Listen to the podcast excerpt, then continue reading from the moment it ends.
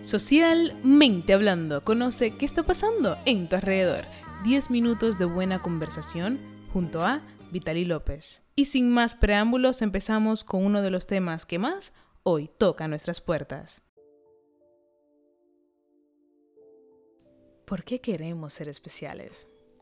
¿Qué sucede hoy en día con la idea de la atención y del consumo de contenido? ¿Qué ganamos con querer sentirnos especial? El mira lo que hago, las historias en Instagram, los blogs en TikTok, los shorts en YouTube. Y no pasa nada. Pero mi pregunta, ¿por qué? ¿A qué se debe el querer llamar la atención, sentirnos de esta manera, o en una relación, o en el trabajo? Esto y más hablaremos hoy, así que quédate conmigo aquí en Socialmente Hablando. Tu película favorita, tu cadena que llevas todos los días es especial porque te la dio tu madre. La película te recuerda a ese día que estabas con tus amigos allí en la sala. Es como si la palabra especial nos condenara a ver las cosas un poquito tal vez más grande de lo que son. Si te alejas un poquito, los sucesos, los eventos, son eventos, son como imágenes, ¿no? Y quizá nosotros somos lo que de cierta manera le damos el sentido. No lo sé, quizá ya es extremista pensar de esa manera tan repentina. Pero es como si lo especial, este término, tendemos a, a idealizarlo. O quizá hay una tendencia al romanticismo en esta nueva generación que vivimos. Yo creo que ya con idealizar las cosas estamos empezando mal. Y lo considero un poco curioso, que hoy en día en todas las plataformas digitales es una idealización constante de lo que vemos y consumimos. Porque en realidad no sabes. Y claro, tu cerebro tiene que terminar la historia. Ves una foto de esta persona en el gimnasio, ves una foto de esta persona de camino en el aeropuerto y terminas la historia. Porque simplemente un, un estado de 24 horas de solo la foto del pasaporte, no sabes nada más. Y ya ahí tu mente comienza a darte la idea, ¿no? A idealizar, a romantizar. Yo creo que muchas personas no se toman esos segundos para darle ese espacio, esa distancia que verdaderamente tiene lo que esta persona decide postear, lo que esta, lo que esta persona decide compartir contigo, ¿no? Al final de cuentas, no sé si todo el mundo está siendo consciente de lo que decide compartir o no.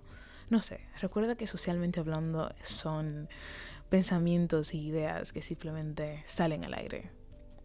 No busco necesariamente conectarlas todas, pero quiero que conmigo aquí tengas este momento para simplemente pensar y dejar nuestra mente libre.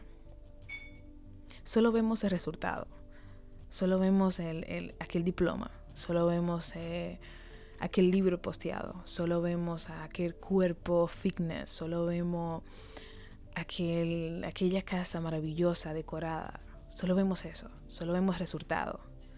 ¿Y todo lo demás? ¿Que no vemos? ¿Qué hacemos? Y yo creo que muchos sabemos el resultado de cuando no conocemos qué hay detrás de, de, ese iceberg, ¿no? Que eso es lo único que vemos al principio, que hay debajo todo, eh, la parte más, bueno, el 70% del iceberg está bajo el agua, ¿no? Y solo vemos quizá el 30% afuera. No perdemos de todo el, el gran potencial que tiene este obstáculo, ¿no? Pero quizá dentro, digo yo, quizá dentro de, esta sed que todos tenemos, de ese reconocimiento, de esa aprobación, porque de cierta manera todas la buscamos de una forma diferente.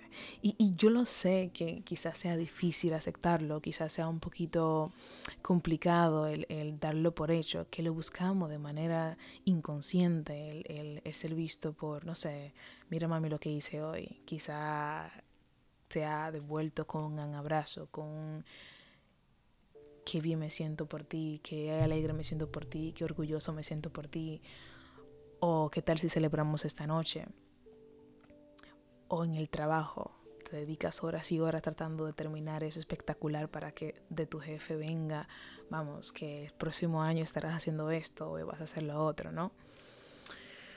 No lo sé. Yo creo que de cierta manera si aceptamos que buscamos de forma u otra este tipo de reconocimiento. Tal vez de manera consciente tenga resultado diferente. No lo sé. El ser humano desde sus etapas tempranas necesita del respeto y del cariño de todos aquellos que lo rodean. Y claro, me refiero a la familia como pilar de nuestro crecimiento personal, de, del fundamento, del, del, principio de cómo vemos las cosas, ¿no? Que siento que la familia tiene un gran, una gran base en cómo vemos las cosas. Eventualmente dentro de, nuestro, de nuestra evolución como persona, nuestro crecimiento personal, estos conceptos cambian y claro, rompen y claro, muchas personas hacen este, este cambio de patrones con el año, pero hay muchos que no, hay muchos que se quedan allí teniendo las mismas mentalidades y teniendo, y no pasa nada, no lo sé, pero tenemos que estar conscientes ¿no? de, de todas estas formas de ver la misma situación, ¿no?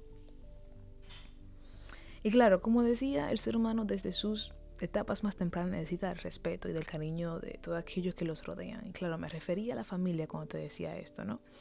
Porque yo creo que el reconocimiento de, de tener en cuenta que tenemos un impulso natural de querer seguir hacia adelante, ¿no? Porque quieres hacer las cosas porque sí, porque tú como persona quieres verdaderamente cumplir una meta.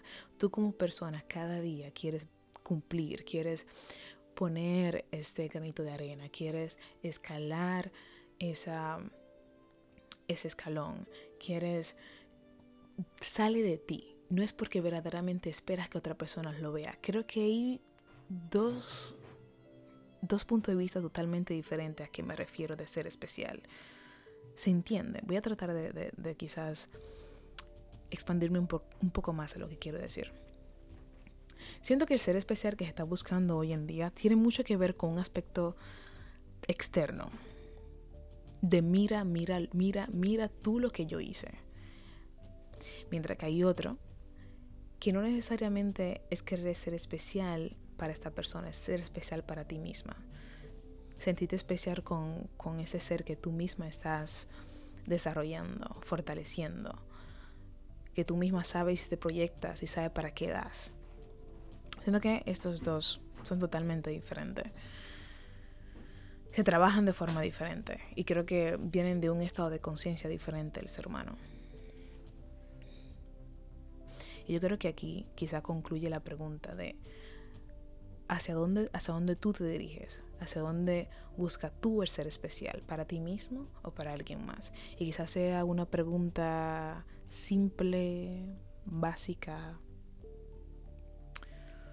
pero para mí tiene muchísimo potencial cuando se mira de manera honesta y se, y se toma un tiempo necesario para responder. Quizás la respuesta tenga que ver con, con las dos. Quizás sí tengas momentos y metas en donde sí para ti mismo lo hagas y para tú querer ser especial contigo mismo, ¿no? Y siento que no, no pasa nada el, el, el indagar verdaderamente si busco querer ser especial de una manera banal y si en banal se queda y no pasa nada, si allí entre metas banales, superficiales, em, ¿por qué no? Claro, yo siento que tiene que haber un balance, ¿no? ¿no? No todo necesariamente tiene que ser todo tan efectivamente para un crecimiento muy personal, para este ser superhombre que se está cultivando. No, necesariamente hay cosas que eh, se hacen para dejarlo en términos banales y superficiales. Y no pasa nada, ¿no? Pero ¿por qué tú quieres ser especial? ¿Por qué te levantas y compras ese outfit, ese mm, perfume, eh, este carro? Em,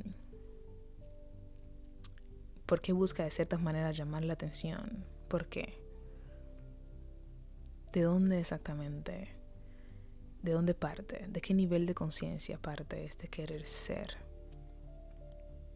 ¿Qué buscas?